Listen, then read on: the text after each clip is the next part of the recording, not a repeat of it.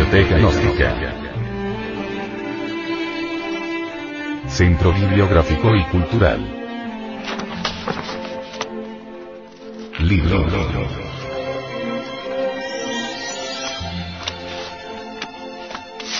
El misterio del áureo florecer. Autor. Samael Aumeor.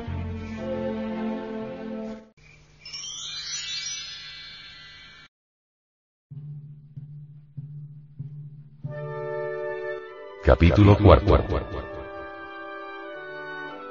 La lanza esotérica. La lanza esotérica crística del Santo Grial y la pagana hasta de los pactos mágicos, ostentada por Wotan, es una misma pica bendita tenida por sagrada en todos los pueblos desde la más remota antigüedad sea en verdad, por tener un carácter fálico y simbólico del poder sexual viril, sea por tratarse de la arcaica arma de combate que en el amanecer de la vida pudo imaginar el hombre, es lo cierto que el asta romana era, como es sabido, algo así como la balanza de la justicia, presidiendo a todas las transacciones jurídicas del primitivo derecho quiritario o de la lanza, quiries, y muy especialmente a las nupcias, entre los que gozaban del derecho de ciudadanía, por cierto muy preciado. Las matronas romanas que se hallaban bajo la tutela de la bendita diosa Juno, eran llamadas muy sabiamente curetis, cauretes o quibias, y de aquí por causa de Cures o Torre, ciudad de los Sabinos, fundada por Mediofidio y ella, sus dioses inefables y por eso a los líderes y demás hombres de las curias romanas que se distinguían como héroes en la guerra, solía premiárseles con una pequeña lanza de hierro, denominada Astapura, nombre que por cierto recuerda a la ciudad Astinapura, símbolo divino de la Jerusalén celestial.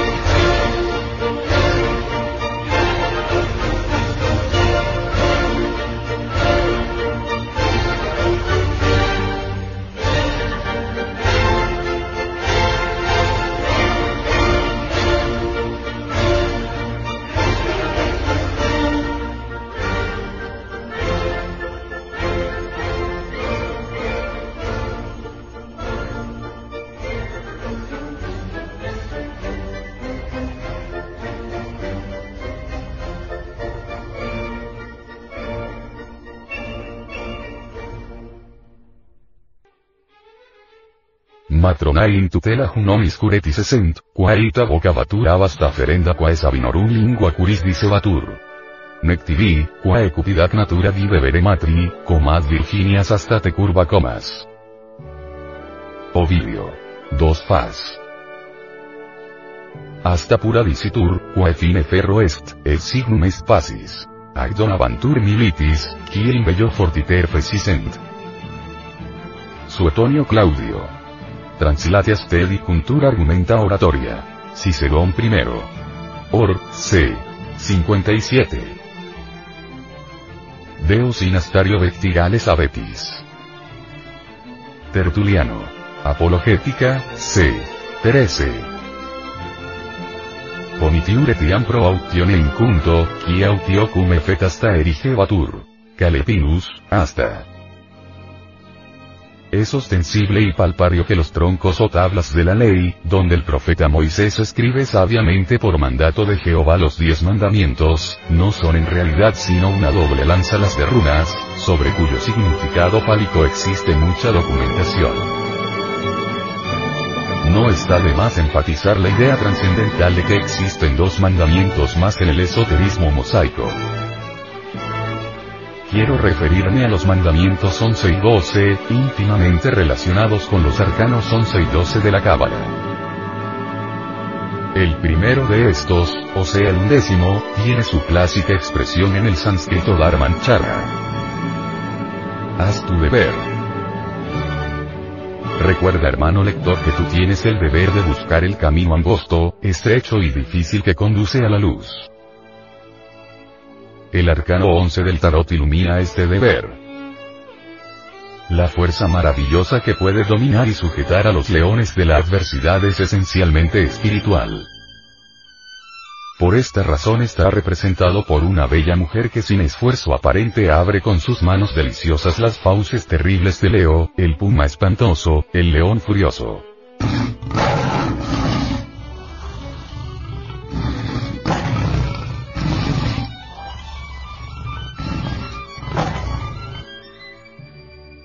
El undécimo se relaciona y se entrelaza el duodécimo mandamiento de la ley de Dios, ilustrado por el arcano 12.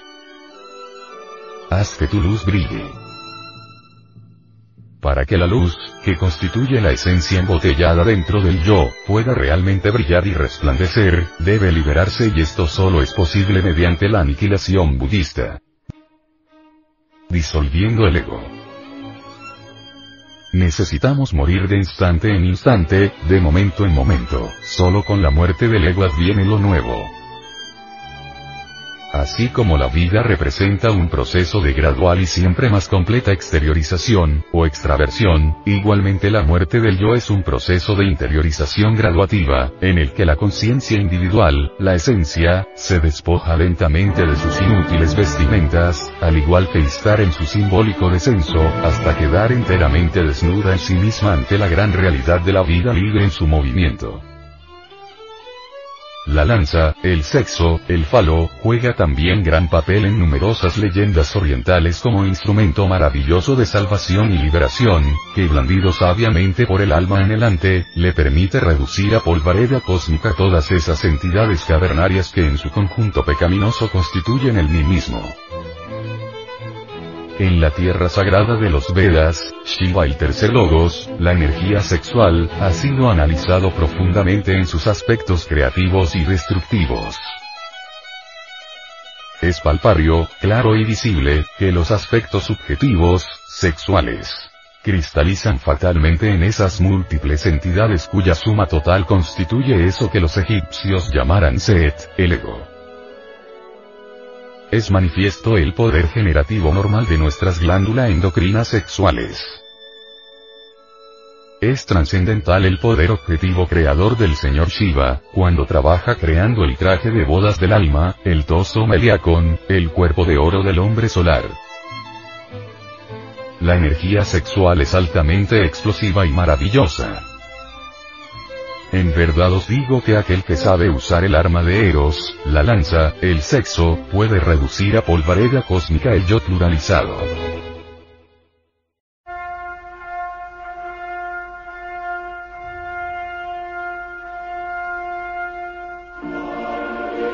Orar es conversar con Dios y uno debe aprender a orar durante el coito. En esos instantes de suprema dicha pedid y se os dará, golpead y se os abrirá. Quien pone corazón en la súplica y ruega a su Madre Divina Kundalini que empuñe el arma de Eros, obtendrá el mejor de los resultados, porque ella le ayudará entonces destruyendo el ego. Empero os digo que este es un proceso largo, paciente y muy delicado. Es incuestionable que el cazador que quiere cazar 10 liebres al mismo tiempo, no caza ninguna, así quien quiere eliminar todos los defectos psicológicos simultáneamente, no elimina ninguno. Dentro de cada uno de nosotros existen millares de defectos y todos ellos tienen muchas raíces y facetas que se ocultan entre los distintos repliegues subconscientes de la mente. Cada uno de esos defectos psicológicos tiene forma animalesca. Dentro de tales criaturas sumergidas está enfrascada la esencia, la conciencia. Condición previa a toda eliminación es comprensión íntegra del defecto que se quiere eliminar. Suplicad si estáis seguro de haber comprendido y retiraos del coito sin eyacular el seno. Haciendo síntesis trascendental sobre muy largos duros trabajos, dijéramos. Primero hay que liberar la esencia para que la luz brille en nosotros después fusionarla con Atman el ser, para liberarnos de la mente. Más tarde entregársela al anciano de los días el Padre que está en secreto, la monada, para convertirnos en maestros resurrectos, perfectos. Y por último absorberla definitivamente en Ishvara, el Logos, primera emanación del Supremo para Brahman, el gran océano del Espíritu Universal de vida.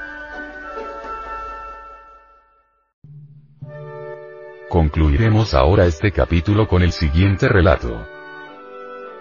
A mucho tiempo, cuando yo todavía no había reducido al ego a polvareda cósmica, hice una invocación mágica formidable.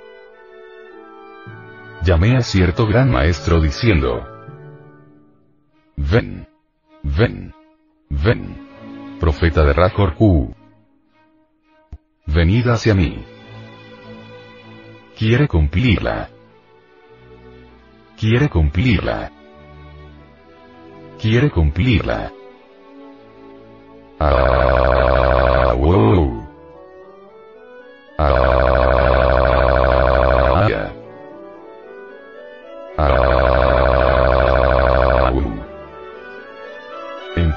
esta última palabra como es debido, abriendo la boca con la A, redondeándola con la U, y encerrándola con la M. No está de más aclarar que el ambiente estaba saturado de infinita armonía, cargado de ol. El resultado de la invocación no se hizo esperar y el gran profeta vino hacia mí. El Kabir asumió una figura simbólica formidable que pude ver, oír, tocar y palpar en toda la presencia de mi ser cósmico. El venerable parecía dividido en dos mitades. Desde la cintura hacia arriba resplandecía gloriosamente. Su frente era alta como los muros invictos de la Jerusalén celestial. Sus cabellos como la lana blanca cayendo sobre sus espaldas inmaculadas. Su nariz recta como la de un dios, sus ojos profundos y penetrantes. Su barba preciosa como la del anciano de los días, sus manos como anillos de oro engastados de jacintos sus labios, como los lirios que destilan mirra fragante. Empero en la parte inferior de su cuerpo, desde la cintura hacia abajo, vi algo insólito. Horripilantes formas bestiales, personificando errores, demonios rojos, yoes diablos, dentro de los cuales está embotellada la conciencia. Os he llamado para pedirle la iluminación. Tal fue mi súplica. Es obvio que en su forma de presentación estaba la respuesta. El anciano puso su diestra sobre mi cabeza y me dijo, Llámame cada vez que me necesites y yo te daré la iluminación. Luego me bendijo y se marchó. Con infinita alegría lo comprendí todo solo eliminando a lanzadas esas criaturas animalescas que todos llevamos dentro y entre las cuales duerme la conciencia, adviene a nosotros la iluminación.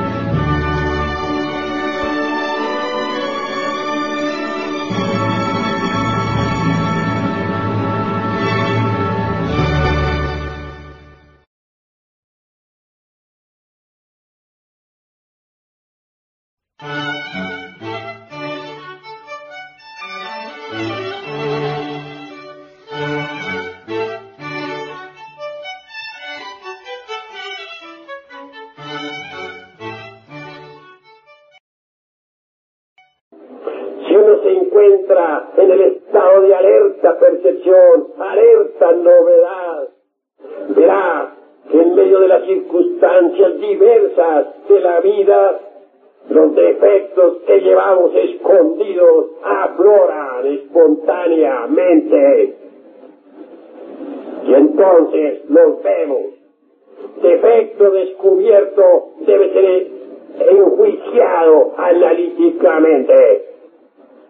Y una vez enjuiciado, debemos entonces desintegrarlo, reducirlo a polvareda cósmica. Incuestionablemente, la mente no puede alterar fundamentalmente ningún defecto. La mente puede rotularlo con distintos nombres, pasarlo de un departamento a otro, mas jamás alterarlo radicalmente. Necesitamos de un poder que sea superior a la mente. Afortunadamente, este poder existe en el fondo de cada uno de nosotros. Quiero referirme en forma enfática al poder de Kundalini. Palabra extraña para muchos que jamás han leído nada sobre esoterismo o yoga o algo por el estilo. En todo caso, Kundalini entre los indostanes es el fuego sagrado. Dentro de cada uno de nosotros hay un fuego sagrado que puede entrar en actividad. Tal fuego en los tiempos antiguos fue representado por Isis, María, Adonía, Insoberta, Rea, Cibeles, Tonantzin, etcétera. Ese fuego es maternal, es la divina madre cósmica en nosotros. Es Dios Madre en el fondo más íntimo de nuestro corazón.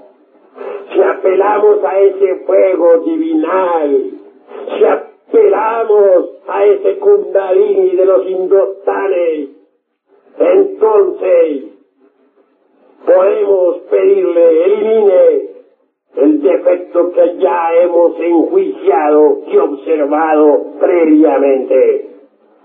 Kundalini, la madre cósmica, simbolizada por la Virgen de todas las religiones antiguas, procederá eliminando de nuestra psiquis el tal defecto, destruyendo el yo que lo personifica, reduciéndolo a ceniza, a polvareda cósmica.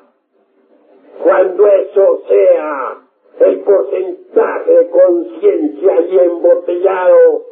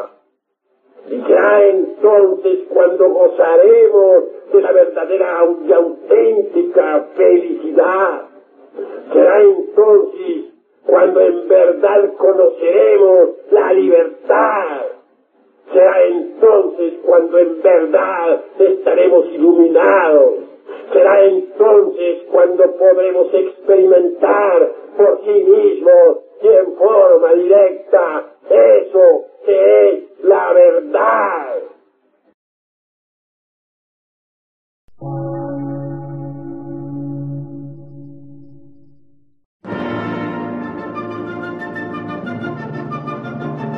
Emisora, gnóstica, transmundial por una nueva civilización y una nueva cultura, sobre la faz de la Tierra.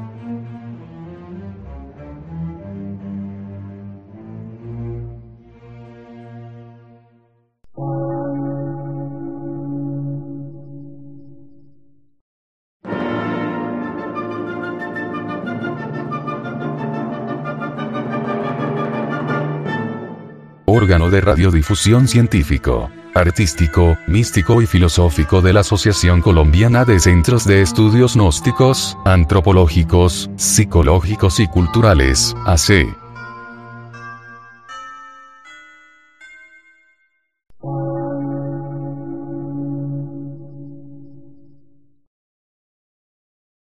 Lectura en movimiento. Difusión sin fronteras.